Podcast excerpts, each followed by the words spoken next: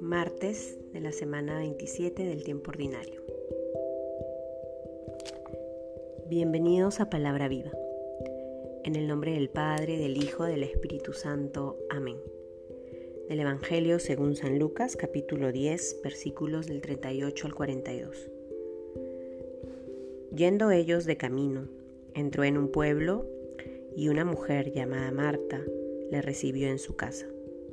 Tenía ella una hermana llamada María, que sentada a los pies del Señor escuchaba su palabra, mientras Marta estaba atareada en muchos quehaceres. Al fin se paró y dijo, Señor, ¿no te importa que mi hermana me deje sola en el trabajo? Dile pues que me ayude.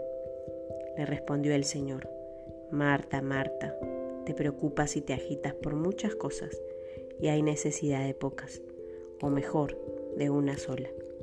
Marta ha elegido la mejor parte que no le será quitada. Palabra del Señor.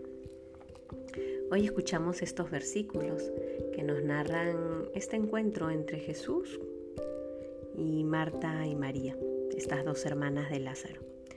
Y creo que en ambas podemos reconocer actitudes que nos ayudan a tomar conciencia de cómo ha de ser nuestro camino de encuentro con el Maestro de cómo hemos de cultivar esa intimidad con Él para que nadie nos quite esa mejor parte.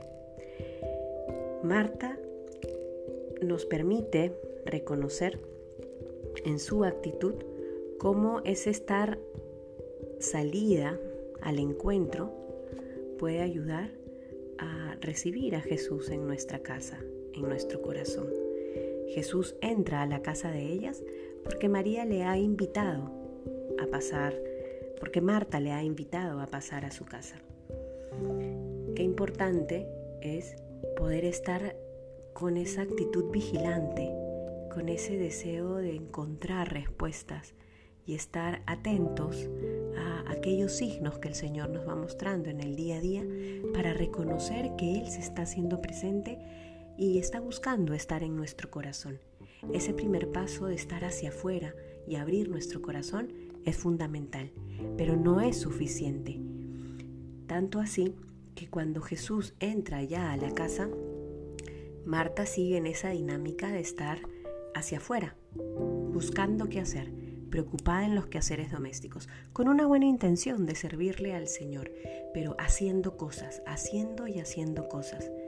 A diferencia de Marta, que se ha dado cuenta quién ha entrado a la casa y se ha sentado para escucharle, para mirarle, para quedarse con Él.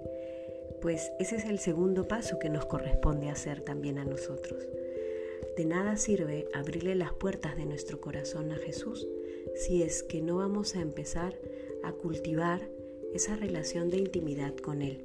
Si es que no existe esa profundidad de encuentro con el Maestro, tarde o temprano, nuestra relación con Él va a desaparecer porque los quehaceres de este mundo, la cantidad de pendientes, las miles de actividades que podemos tener, incluso actividades apostólicas, pueden convertirse en, obstáculo para poder vivir esa intimidad y esa interioridad con el Maestro. Esa interioridad donde vamos descubriendo quiénes somos para Él y quién es Él para nosotros. Pidámosle al Señor entonces en este día, por un lado, a que como Marta podamos abrirle las puertas de nuestro corazón, que podamos dejarle entrar en nuestra casa y que como María podamos aprender de ella a estar sentada a sus pies, que podamos buscar en todo momento escuchar su palabra, participar de los sacramentos para crecer en mayor amistad con Él.